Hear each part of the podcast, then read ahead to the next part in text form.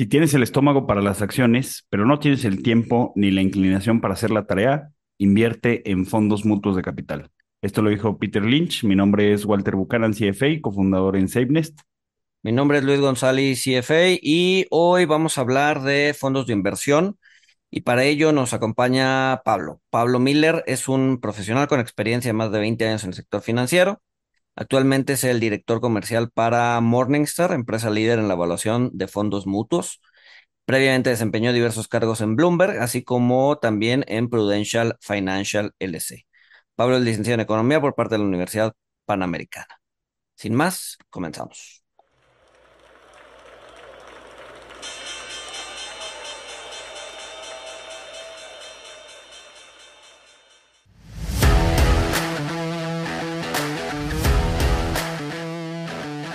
Monito, el otro lado de la moneda. Pablo, ¿cómo estás? Eh, gracias por acompañarnos a hablar de este tema que muchas veces es un poco incomprendido en el, en, el sector mexicano. Eh, mil, mil gracias por estar acá. Hola Luis, hola Walter, muchas gracias por la invitación y pues a la orden. Pues mira, empezaría, empezaría con, con, con lo básico, ¿no? O sea, ¿qué es, qué es un fondo de inversión? ¿Por qué se llaman mutuos? ¿No? Este, ¿cuál es la diferencia entre un ETF? Lo, lo, lo, lo, básico, lo, lo, con eso empezaría la conversación. Mira, yo creo que hay que definir qué es algo sencillo para que todo el mundo entienda. Un fondo de inversión es como una caja en la que muchas personas ponen su dinero juntas para invertir en diferentes tipos de activos como acciones, bonos, bienes raíces, entre otros un equipo de expertos, que son los llamados gestores de inversión, administran ese dinero y lo invierte en nombre de los inversionistas del fondo. Cuando el valor de los activos en los que el fondo invierte pues, aumenta, el valor del fondo también aumenta. Y al revés, cuando cae el valor de los activos, el valor total del fondo cae. Ello significa que los inversionistas pueden obtener o una ganancia o una pérdida de su inversión de manera equitativa a su participación en el mismo. Ahora, se llaman mutuos porque pues, esto hace referencia a que los inversionistas tienen intereses mutuos en el éxito del fondo. Todos los inversionistas tienen los mismos derechos y comparten los mismos riesgos y beneficios. Ahora, la diferencia entre un fondo mutuo y un ETF los dos son lo mismo, básicamente son fondos de inversión. Tienen tres diferencias sustanciales. Uno es el tema de compra-venta. Mientras que los fondos se compran y venden, directamente al gestor del fondo, los ETFs se negocian en bolsa como si fueran una acción. De ahí viene la segunda diferencia. Es el precio, la diferencia es el precio de compra y venta. Los fondos se compran y venden a un mismo precio, que es la evaluación de sus activos netos al final del día. El net asset value se determina al cierre del día y con ese precio se compran y venden los activos para el día siguiente. En cambio, los ETFs que están listados en bolsa tienen un precio de compra y venta, un bid y un ask, eh, que se adquiere o se tiene acceso a ese precio a través de un corredor de bolsa durante el mismo día de negociación. Por lo tanto, su precio varía a lo largo del día según la oferta y demanda. Y por último, los costos. Los costos de los fondos son usualmente más altos que los en ETF, pero a los fondos del, a los costos asociados al ETF hay que agregarles también los costos de corretaje. Por lo tanto, suelen ser un poco más altos. Al final del día, los eh, costos totales de un ETF contra los de un fondo mutuo. Exacto, que eso es algo ah. que, que, muchas veces no se ve, ¿no? Que, o sea, cuando compras o vendes un fondo no te cobran por eso, ¿no? O sea, tú compras y vendes el fondo y, y no te están cobrando entradas y salidas. A, veces no te cobran, digo, hay algunas, algunas veces que pueden llegar a cobrarte, ¿no? Pero es más, pero es más práctica del mercado estadounidense, ¿no? O sea, aquí en México. sí, y sobre todo con inversionistas, inversionistas institucionales. O sea, si Juan Pérez con 20 mil pesos en la cartera quiere hacer eso, pues por supuesto no se lo van a hacer. Y si se acaba transmitiendo ese costo final a su compra-venta de un fondo o de un ETF. Exacto. Mientras que en el ETF, dependiendo de con quién lo operes, es, el, es la pedrada, ¿no? O sea, hay, hay quien te cobra medio por ciento por entrar, medio por ciento por salir, hay quien te cobra 20 basis, hay quien te cobra 5, ¿no? Entonces, ahí sí va a estar en función de la discrecionalidad de, de, pues, de quién, de quién, con, de con quién estás operando, ¿no? Así es.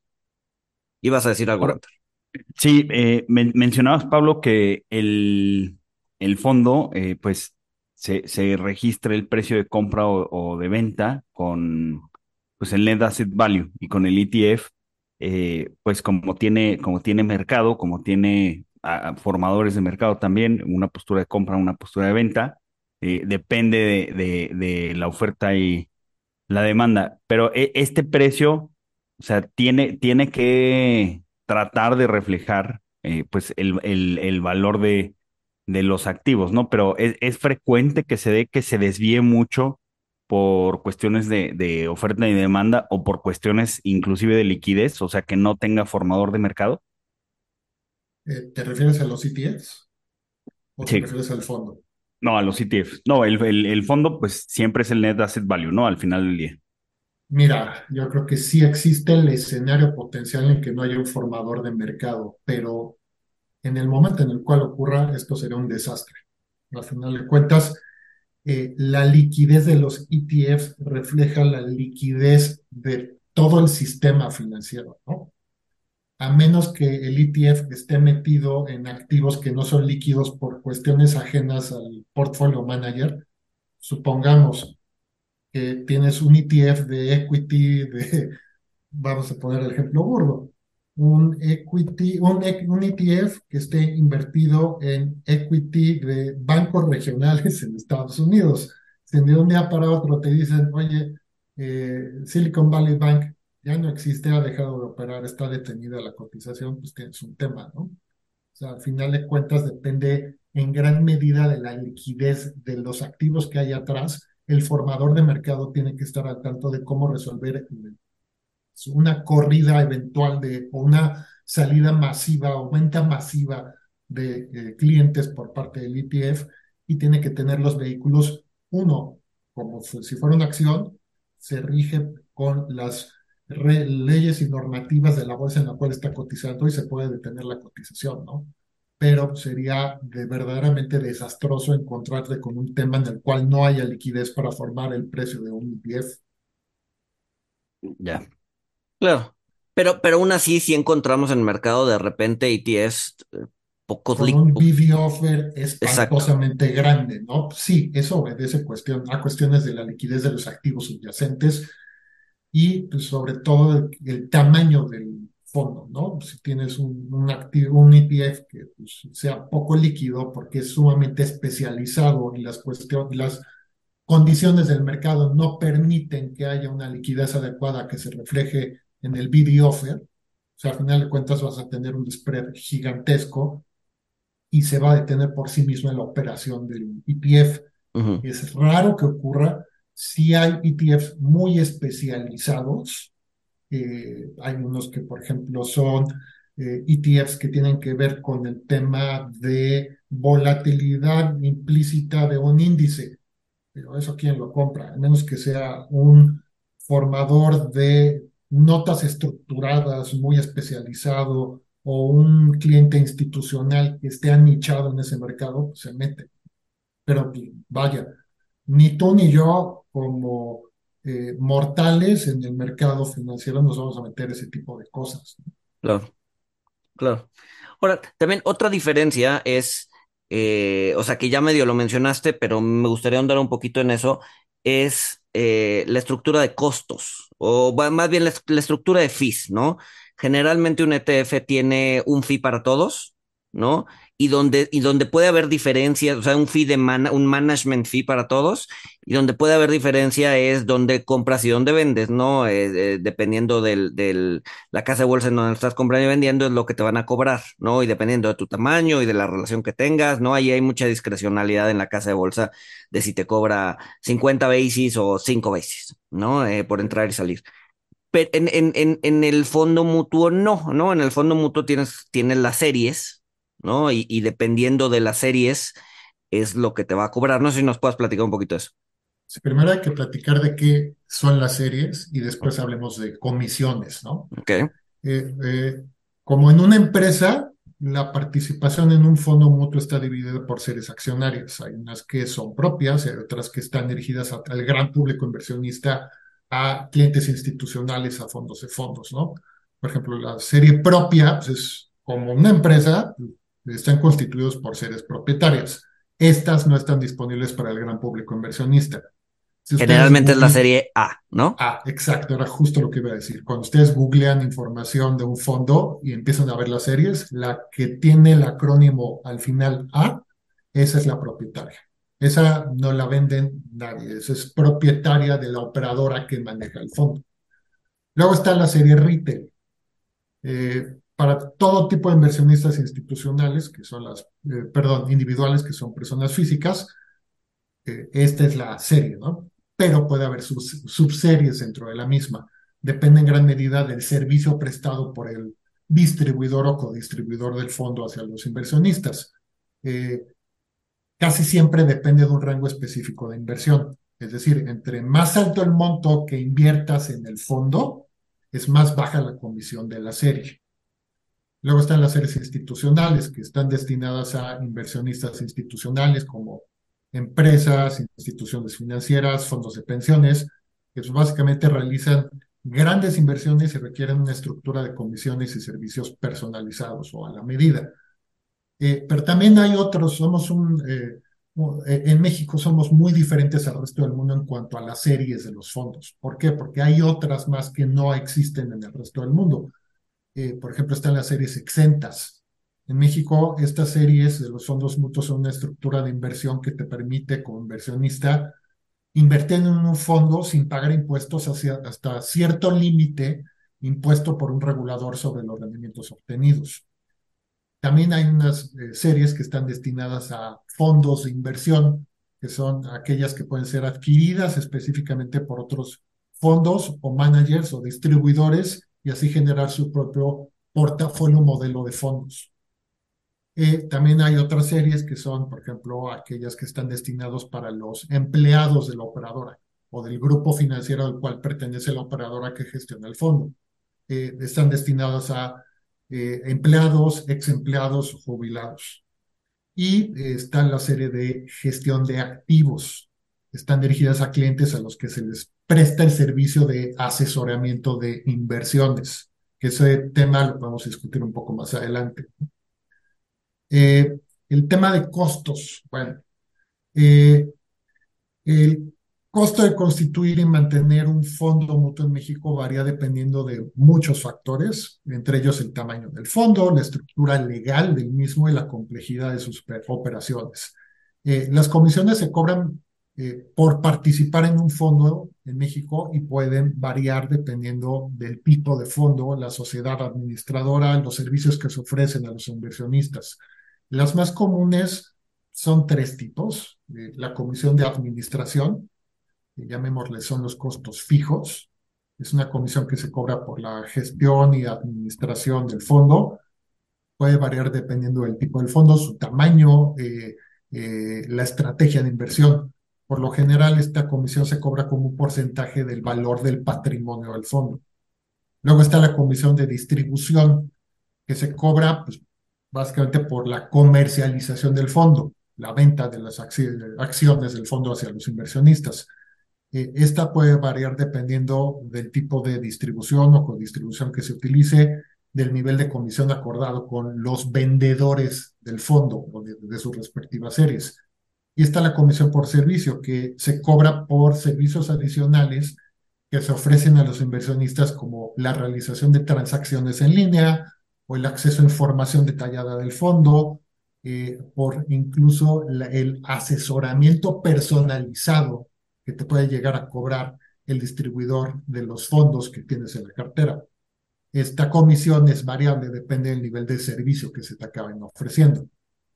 Ahora, si hablamos de cómo está constituido, cómo es la estructura de costos holísticamente hablando en México, eh, estas se cobran principalmente a través de dos modalidades. La primera es la comisión de entrada. Eh, eh, te lo cobra, cobran por comprar el fondo, eh, se cobra al momento de adquirir las participaciones en el fondo.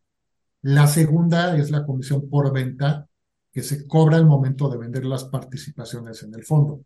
Eh, la comisión inicial, la comisión de venta, son montos que se deducen del valor de las participaciones del fondo y se reflejan en el precio que se paga o se recibe de ellas respectivamente. Es decir, se acaba descontando o bien aumentando del precio que vas a ser sujeto a la hora de participar en el fondo. Pero, pero aquí en México ese, ese, ese costo no es, sea, no es muy común, ¿no? Es, es muy raro que un, que un fondo te cobre por entrar y por salir. No, o es, usualmente te cobran por salir, básicamente. Y es muy raro aquellos que te cobren por entrar al fondo, ¿no? Oye, eh, y, y, esta, esta comisión, o sea, porque a ver, tenemos, tenemos el fondo, pero tenemos este, la, la operadora y tenemos el broker. Esta comisión por entrar o por salir, digo que es rara, pero a mí sí me ha tocado ver que, que existe, sobre todo en fondos de renta variable. O sea, se la queda el fondo, se la queda el broker. Realmente se la queda quien acaba distribuyendo el fondo. Depende de la estructura de la eh, serie en la cual estés dentro del fondo. Por ejemplo, los fondos de equity puedes tener, podemos hablar de ello más adelante, el tema de arquitectura abierta que permite a un tercero distribuir fondos de otros grupos financieros. Mm. Si, por ejemplo, eh, supongamos, tienes un fondo de BBVA Bancomer, hay un acuerdo previo fundamental por el cual la distribución de los fondos y las acciones de los fondos de BBVA Bancomer es exclusiva de los canales de venta de BBVA Bancomer. En ese caso, por ejemplo, el tema del costo de distribución se lo acaba quedando BBVA. Pero si tienes el tema de distribución en el cual cae la arquitectura abierta, en el cual tienes, por ejemplo, GBM distribuye no nada más sus fondos, distribuye también fondos de Franklin Templeton. Entonces, si yo inversionista voy a GBM, le compro un fondo de Franklin Templeton, la parte proporcional de la comisión por temas de distribución se lo acaba quedando, en este caso, GBM, no la operadora que es Franklin Templeton. Yo ahí, iría un paso más atrás porque luego, eh, si, si no estás muy familiarizado con el tema, eh, se, vuelve confuso. Hay, hay, hay, dos grandes figuras en, el tema de fondos, ¿no? La operadora y la distribuidora. Para, vamos a hacer un símil, ¿no? Para, para, para poder entender estas dos grandes figuras. La operadora sí, eh, sería como la fábrica de los coches, ¿no? Es, es, o sea, tú no vas a la fábrica de Volkswagen o no a comprar un coche. ¿no? Generalmente tienes que ir a la agencia. La agencia es el distribuidor, ¿no? Entonces, eh, una agencia puede distribuir solamente eh, coches de Volkswagen, ¿no? Es decir, vender coches de Volkswagen, en cuyo caso no tiene una arquitectura abierta, es decir, solamente distribuye lo que la fábrica de Volkswagen le da. Y luego hay otras agencias que son como multimarca, en donde puedes comprar eh, Volkswagen, Ford, etcétera, etcétera. Y eso es lo que podría ser una distribución o una eh, arquitectura abierta, es decir, es una distribuidora de coches o de fondos, que en este caso va a la a distintas fábricas a pedir, a pedir este que le den coches para, para que ellos puedan vender, ¿no? Entonces sería, esa sería la diferencia entre una operadora, que es la fábrica de coches, y una distribuidora que es la agencia de coches, ¿no? Más o menos haciendo un símil. Ahora, también haría un apunte a, lo que decías de las series. Eh, la verdad es que cada, cada operadora tiene hecho, pues, o sea, nombra sus series como quiere. ¿No? hay quienes tienen, o sea, la F es para personas físicas, la M es para morales, esa es como la, la, la, la, digamos que la clasificación natural, pero luego hay, hay otras operadoras que ponen otras letras, nada, este, nada amigable. Nada, nada amigables y no sabe si es para morales o para físicas, ¿no? Entonces, hoy de hecho se está queriendo homologar eso, ¿no? Están, hay, hay esfuerzos de homologar que todos le llamen a la serie, por ejemplo, a la serie de personas físicas F y a la serie de personas morales M, ¿no? Eh, y, dependiendo del número vas creciendo el costo, ¿no? La M1 es la más barata, la M2 es la segunda más barata y así te vas. Este, eh, eh, y eso además lo pueden encontrar en un documento, o sea, hoy por hoy, y me imagino que más adelante, que se llama DICI, D-I-C-I, de tal forma que si ustedes googlean el nombre de un fondo, eh, fondo X, y después le ponen DICI, van a, o sea, se van a topar con un documento de varias páginas en donde vienen todas las series de ese fondo eh, a quién le corresponden, si a personas físicas, morales, exentas, fondos de fondos y sus comisiones, ¿no? Entonces ahí pueden ver cuánto le están cobrando, cuánto está cobrando el fondo que están comprando, eh, si es el que le corresponde, si es el que les corresponde, si son personas físicas no vayan a comprar una moral, etcétera, etcétera, eh, y los costos asociados, ¿no?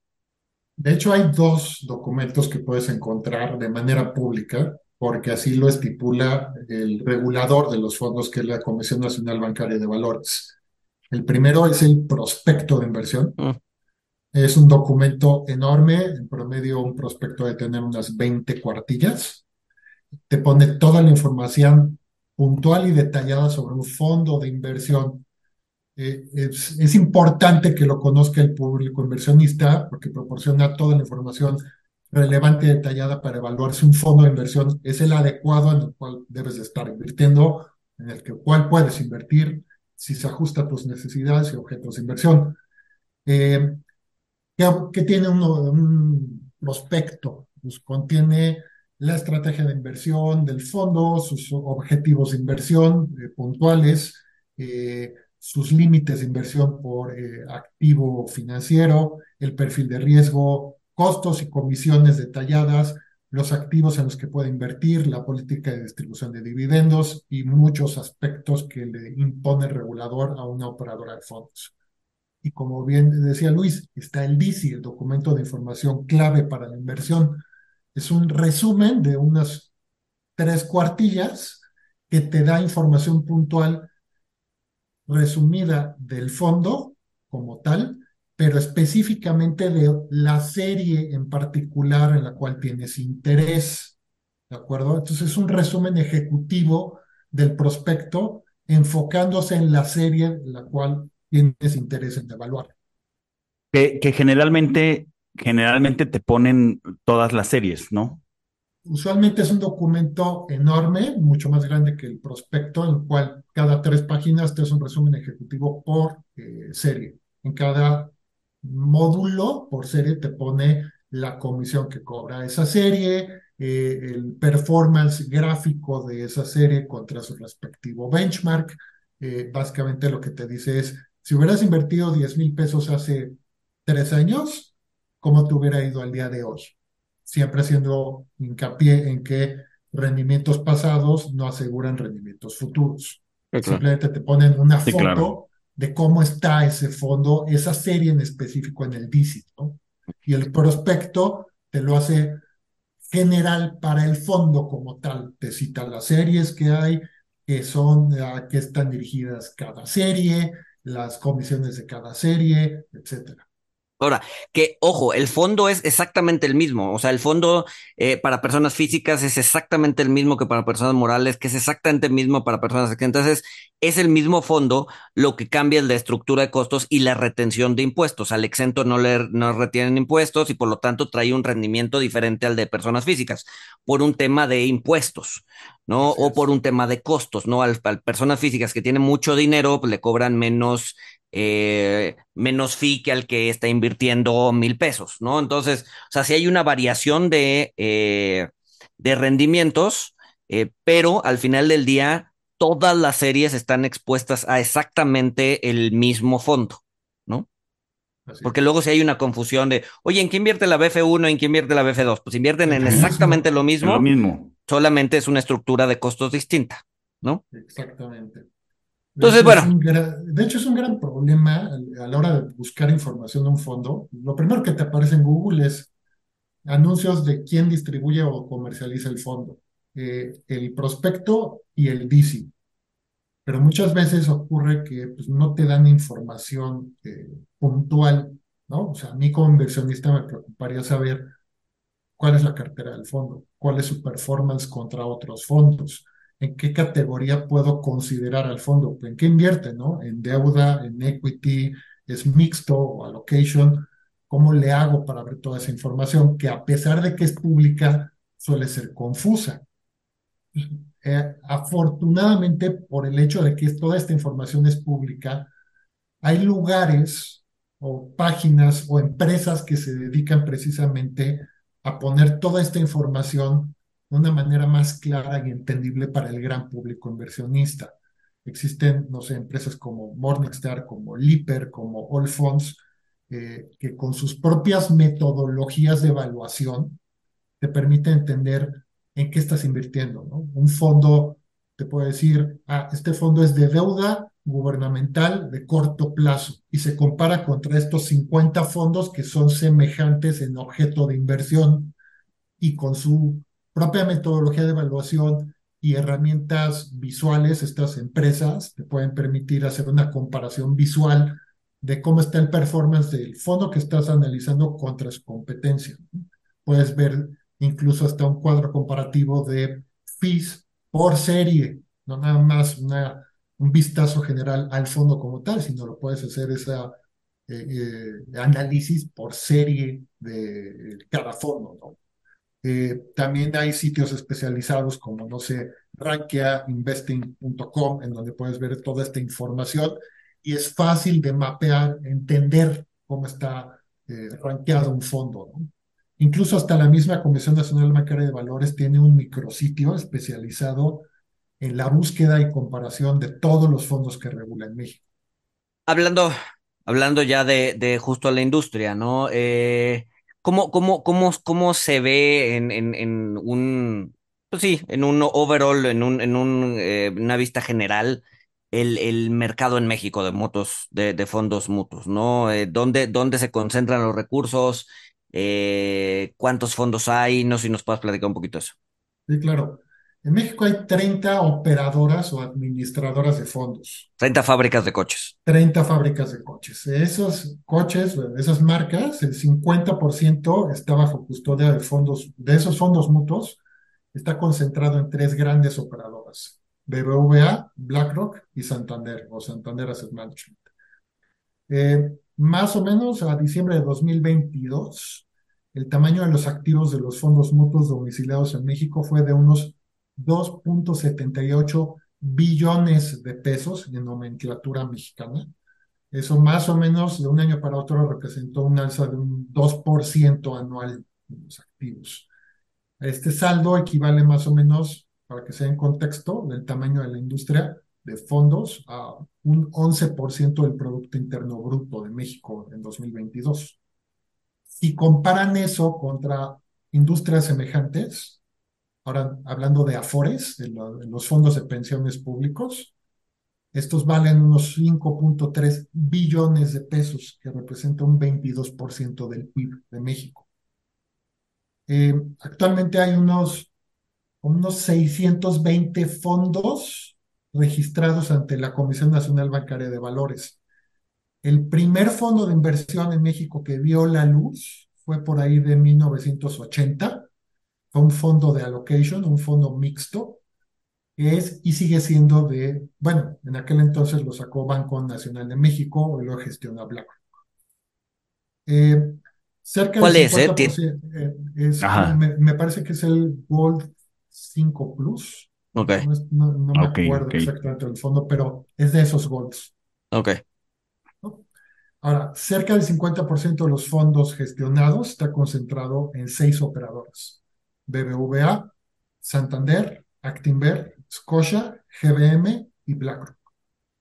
Hay unos 4.4 millones de contratos, no de clientes, de contratos activos de inversionistas en fondos de inversión en México. Venimos de la mitad de ese número a partir de 2020, cuando comienza a tomar auge la pulverización de carteras gracias al aumento de la inclusión financiera ante el interés de la transformación digital. La transformación digital es un conjunto de tecnologías que básicamente te permite exponer mejor como operadora o como distribuidora un fondo de inversión, hacer más atractivo al cliente final ver, gestionar eh, y transaccionar fondos de inversión, desde una app móvil hasta un sitio web, en el cual puedas ver mejor eh, la información que tienen los fondos de inversión, que te lleva incluso a temas de transaccionalidad electrónica. Un ejemplo de ello es la apertura masiva de contratos que tuvo la operadora GBM cuando alcanzó un acuerdo con Mercado Libre eh, a través de su plataforma Mercado Pago para manejar la liquidez de todos los clientes de esta plataforma de Mercado Pago en temas de comercio electrónico, ¿no? Si yo tenía un peso con Mercado Libre que me pasaron a la plataforma de Mercado Pago, metían ese peso en un fondo de GBM. Por lo tanto, se expone, eh, creció exponencialmente el número de contratos de eh, fondos de inversión ante esta inclusión de modelo de negocio entre GBM y Mercado Libre. Eh, actualmente hay unos 230 fondos con objeto de inversión en deuda, equivalen al 60% de los fondos gestionados con valor de unos casi 2 billones de pesos en activos administrados, que son unos 88 mil millones de dólares. Eh, los fondos de renta variable en México son unos 140, son un, apenas un 7% de los fondos registrados y suman unos 200 mil millones de pesos en activos, unos 10 mil millones de dólares. Fondos mixtos son muy pequeños, que son los que combinan una estrategia de diferentes clases de activos financieros. Son 10% del total de activos administrados, serán unos 275 mil millones de pesos, unos 13 mil millones de dólares.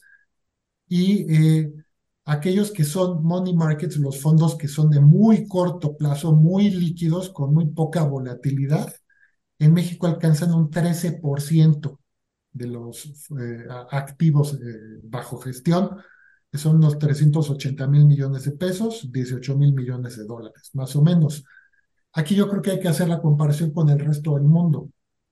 Eh, el valor de los activos netos de solamente los fondos de inversión a nivel global alcanza los 5.2 billones de dólares. Eh, en México, el equivalente del total de activos eh, en dólares de los fondos mutuos en México son unos 140 mil millones. Eso equivale a un 3% de toda la industria de México a comparación contra el resto del mundo, ¿no? Eh, ahora, hablando puntualmente de países, eh, Estados Unidos es el mercado con mayor número de activos administrados por fondos mutuos, con alrededor de 2.7 billones de dólares, un 45% de todos los activos administrados. Eh, ahora, en promedio, un 15% de los fondos a nivel mundial está dedicado a invertir en renta variable. Otro 15% está dedicado en deuda mientras que un 65% está dedicado a invertir en estrategias de allocation o mixtas. Esto es muy diferente al escenario de México, en cual todo o la gran mayoría de los activos están destinados a invertir en deuda, muy poco en equity y muy poco en fondos de allocation o mixtos, ¿no? Y además es de llamar la atención que los fondos de money markets a nivel global alcanzan un total de apenas un punto, un, 0.54% del total de activos administrados. En México es 13%, ¿no? es muy alto. En Estados Unidos, bueno, el resto del mundo son unos 28 mil millones de dólares eh, administrados en money markets. En México es, eh, comparándolo, es sumamente alto. Entonces, esto, o sea, en temas de asset, o sea, en temas de, digamos que de asset allocation en, de la industria, México es bien distinto al promedio global. Muy distinto. O sea, aquí el tema es estamos muy enfocados al corto plazo y a la deuda. No hay tanto énfasis en el allocation, que puedas ver muchas eh, estrategias enfocadas en fondos mixtos que combinen deuda, equity y otros activos financieros. En México es todavía muy bajo esa proporción en los fondos mutuos, ¿no? Oye, y, hablando de deuda, o sea, pues también tenemos deuda de, corto plazo, de menos de un año, y hay deuda de, largo plazo. Me imagino que va a ser parecido. Me imagino que la mayoría de la deuda está en deuda de, digo, ya nos dijiste 13% está en money markets, pero eh, de, de, del otro porcentaje restante, que incluso se considera parte, o sea, ¿qué porcentaje es deuda de menos de un año y qué porcentaje tiene deuda mayor a un año? Para que te des una idea, Walter, al final, si ves los fondos, si ves las categorías de fondos diferenciadas por plazo, por ejemplo, deuda corto, deuda mediano y, largo plazo, hay muy pocos fondos de deuda a largo plazo. Todo está enfocado a corto plazo o a money markets. Proporción, ah, no tengo en la cabeza el número de activos que manejan las estrategias, pero en número de fondos, habrá no más de 10 fondos de deuda de largo plazo. Eh, eso a comparación. Pues es, muy poco, en realidad. Eh, esto se debe básicamente al tema de la poca inclusión financiera que hay, sigue imperando en México. Aunque han habido avances, eh, mira, hay muchos factores que inciden en el hecho de que la gente no quiere invertir en fondos, en fondos, dejen en general la categoría, en fondos de inversión, pues porque hay una baja población de bancarizada. Al final de cuentas, para acceder a fondos de inversión tienes que tener una cuenta bancaria, ¿no? Entonces, eh, la penetración financiera en México sigue siendo baja. Eh, diversos factores. Sigue habiendo una alta desconfianza en el sistema financiero. Eh, hay una baja educación financiera, aunque ello ha cambiado en los últimos años a partir del lockdown del COVID. se ha tratado de cambiar ello, pero sigue la falta de educación financiera. Y además, el tema de las comisiones. Eh, los productos financieros en México siguen siendo caros. Si comparo, por ejemplo, nada más me voy a centrar en el tema de, eh, en promedio, las comisiones que cobran los fondos de inversión en México contra la región y contra países emergentes semejantes, seguimos siendo caros. Eh, los fondos de inversión, por aquí tengo el dato, déjenme ver. Ah, promedio, los, eh, las comisiones que cobran los fondos eh, de deuda en México más o menos equivalen a 1.88%. 1.88 en solamente fondos de deuda. perdón, o sea, está, al revés. Los fondos de renta fija cobran un 1.15% durante 2022. Ah, eh, eh, los fondos de renta variable son muy caros, cobran 1.85%. Es decir, si tú tienes un fondo de equity y te cobran una comisión de venta por tu serie accionaria en la participación del fondo, tienes que restarle un 1.85%, más o menos. Eh, en México yo he visto fondos de inversión en equity que te cobran hasta, se van para atrás, 600 basis. No, 6%. 6.00% por vender tu fondo en equity. Masiva. O sea, termina siendo casi el 7. Acabas pagándole a la operadora o la distribuidora por vender tu fondo, básicamente. Eso. Que no son todas, ¿no? O sea, creo, que sí. o sea, y por, eso, por eso es tan importante ver el DC, ver nuestra serie y ver cuánto nos están cobrando.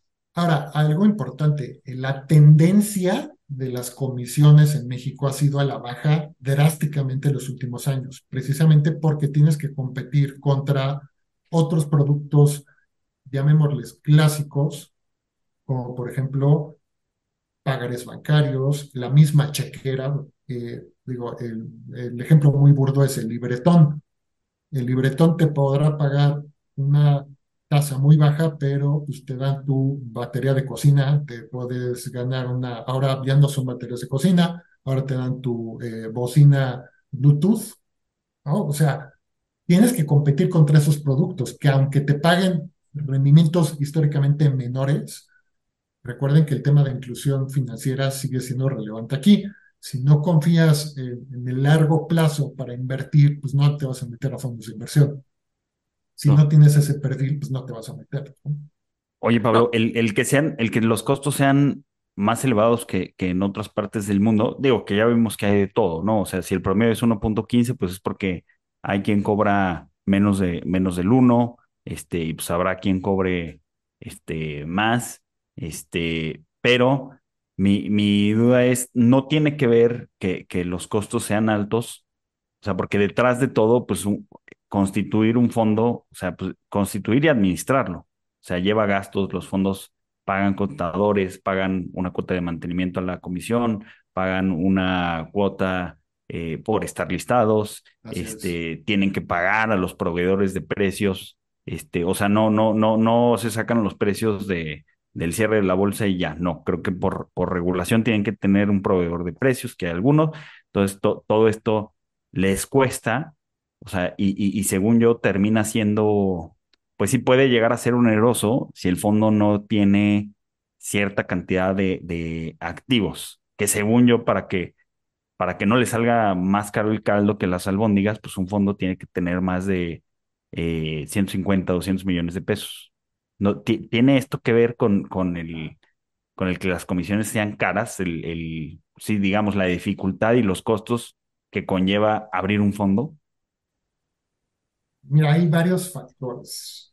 Yo creo que uno de ellos implica, sí, el tamaño del fondo. Al final de cuentas, para que un fondo sea efectivamente competitivo en temas de comisiones, pues, tiene que ser grande para poder diluir todos estos costos.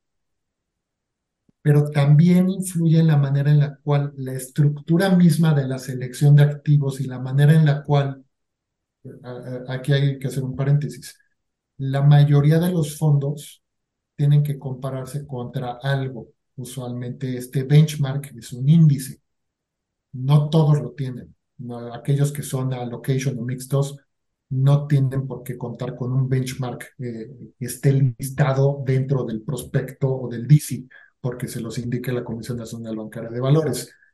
Pero, por ejemplo, retomando el tema de un fondo de equity, no tendría por qué ser tan caro si tienes varios, varios fondos compitiendo contra ti, ¿no? Están pagando, si tienes un fondo que está invertido, no sé, en México, o, por ejemplo, está tratando de emular el performance del S&P 500, pues no tendría por qué cambiar tanto la comisión si eh, un gestor está haciendo exactamente lo mismo que los otros 10 gestores, ¿no? pero ello implica la manera en la cual estás haciendo la gestión del fondo. Hay dos tipos de gestiones, la pasiva y la activa. La gestión de un fondo activa es que tienes un cuerpo de analistas, de traders, es decir, los gestores mismos, que están tomando las decisiones de compra-venta de activos para emular un índice o, eh, o- un índice o una estrategia que sea fácilmente eh, traqueable o, o seguible. Y pero también está la manera en la cual eh, hay gestores que hacen un management pasivo. Se olvidan de un cuerpo de analistas y nada más tienen un gestor que está comprando, por ejemplo, un ETF que replica una estrategia que a su vez sigue a un fondo, a un ETF o a un índice. Por lo tanto, la manera en la cual gestionas los activos, si es activo o pasiva, va a afectar directamente a las comisiones que hay atrás es difícil de hablar de ello en un fondo de deuda, ¿no? Porque pues, sí tienes que pensar en que no hay un gestor que pueda buscar una estrategia en un ETF que siga un- una estrategia en deuda gubernamental de corto plazo local. ahora también tiene mucho que ver el- la falta de competencia en México, en general, ¿no? O sea, los grandes jugadores que mencionaste generalmente son jugadores que tienen poca o nula participación en la distribución, digo, en la, en la arquitectura abierta. Es decir, tienen una gran masa de clientes eh, cautivos a las que solamente le ofrecen su propio, su propio producto, ¿no? Entonces, un cliente en uno de estos grandes bancos, pues nada más va a tener acceso al producto de este gran banco y no hay competencia, ¿no? Entonces puedes tener fees más altos eh, y eso encarece obviamente a la industria. Sin embargo, con una estructura de arquitectura abierta, es decir, todo mundo puede venderlo de todo mundo, eh, pues obviamente tienes, o sea, tienes un- un- una competencia mucho más directa y por lo tanto tiende, o sea, esto es en favor del inversionista y tiende a bajar el costo de los productos, ¿no? El gran problema es que no todas las operadoras y distribuidoras aún se suben al tren de la Exacto, eh, arquitectura abierta, exacto, exacto. O sea, falta, falta, falta, pues un poco de voluntad y un poco de, de, de presión por parte del público inversionista para que esto se pueda dar, pero eh, sí, es un, es un tema de voluntad al final, al fin y al cabo, ¿no? Sí, sí, sí, sí. Yo creo que también incluye el tema de la transformación digital debería incidir en el, precisamente en el tema de eh, la arquitectura abierta. Yo, Pablo Miller, con 20 mil pesos en la chequera, quiero invertir en fondos. ¿Dónde veo información de los fondos que me está ofreciendo una distribuidora? Tienen que invertir en tecnología recursos destinados en, en un conjunto de tecnologías, estas operadoras o distribuidoras, en un esquema en el cual yo pueda sentirme cómodo viendo dónde está mi fondo de inversión, en qué invierte, o una cartera, modelo que me venda una operadora o un distribuidor, el cual yo pueda ver cuál ha sido mi performance, qué pasaría si me metiera a escenarios en los que me salgo de equity, me voy a deuda de corto plazo, eh, ¿qué pasa si quiero buscar otros productos que a lo mejor no tiene esa distribuidora eh, disponibles para que yo pueda entrar, ¿no? O sea, yo sé que los fondos de Franklin Templeton son los mejores del universo, pero estoy montado con una distribuidora que no tiene fondos de Franklin Templeton. ¿Qué hago? Me voy a acabar yendo con aquel jugador que sí me dé información y, dis- y disponibilidad para comprar los fondos de Franklin Templeton. Esa es parte del, tema de la transformación digital que incluye el tema de la arquitectura abierta. Pero como decía Luis, al final de cuentas, no nada más depende de la operadora o de la distribuidora, es que también el eh, inversionista final, como usuario final de una app, decida que quiere eh, meterse a fondos que sí le brinden el tema tanto de eh, oferta de nuevos fondos como el tema de poder tener transformación digital de por medio, ¿no? Poder visualizar mejor mi información de, inversión. Claro, y mucho tiene que ver con, eh, pues, con educación financiera, ¿no? Muchas veces ni siquiera sabes en dónde estás metido, no sabes en dónde buscar eh, toda esa información, cuánto te está cobrando el fondo, si es, si hace sentido, si hay mejores fondos en el mercado o no. Este, pues sí, o sea, la gente tiene que, eh, pues a ver, bueno, no, nosotros como industria tenemos que a- a- ayudar a la educación financiera y la gente tiene que también tener interés para educarse y poder generar todas estas, todo este nuevo conocimiento que le va, que, que va a hacer que, que la toma de decisiones sea eh, pues, más eficiente que, que, que donde sea que están ahorita, ¿no? O sea, que, o sea, tomar un producto más eficiente que donde sea que estén ahorita, ¿no? Entonces Así hay un tema de educación financiera importante también. Así es. Aquí es muy importante considerar que aunque se han hecho esfuerzos y eh, sobre todo unilaterales de ciertas operadoras y distribuidoras, hace falta todavía allanar ese camino, ¿no? Que no nada más es decir, mira, mi fondo es el mejor del universo. No, o sea, también es importante eh, internalizar el hecho de que hay estrategias de inversión que tienen una combinación de activos, una combinación de fondos que pueden mm, maximizar el rendimiento potencial de un cliente, de un inversionista, ¿no? Y en la medida en la cual avancemos en la inclusión de la arquitectura abierta, es el beneficio al final del gran público inversionista.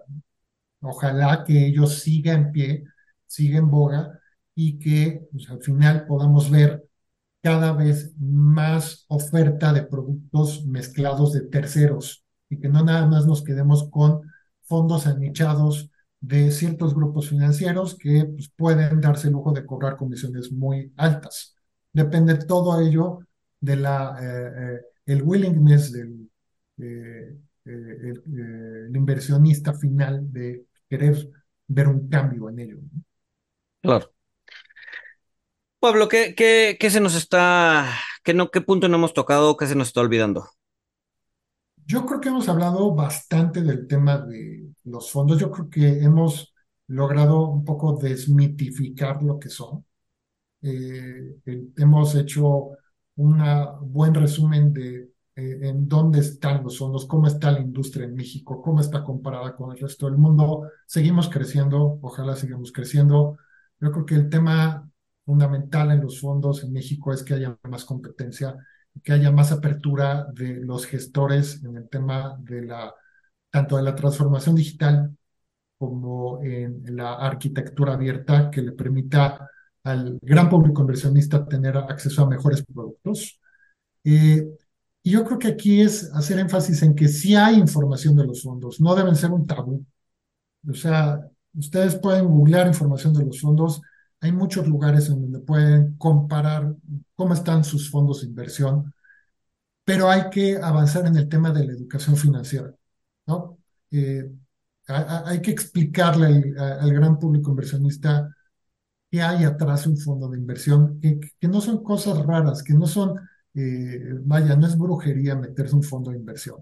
Eh, son instrumentos muy nobles, en los cuales eh, la diversificación de su riesgo financiero, de su portafolio, puede ser bastante adecuada de acuerdo a sus necesidades, a su perfil de riesgo, a su eh, perfil temporal de inversión. Y que pues, ojalá avancemos en el tema de educación financiera, nos abramos más como gremio, como industria, para desmitificar todo esto.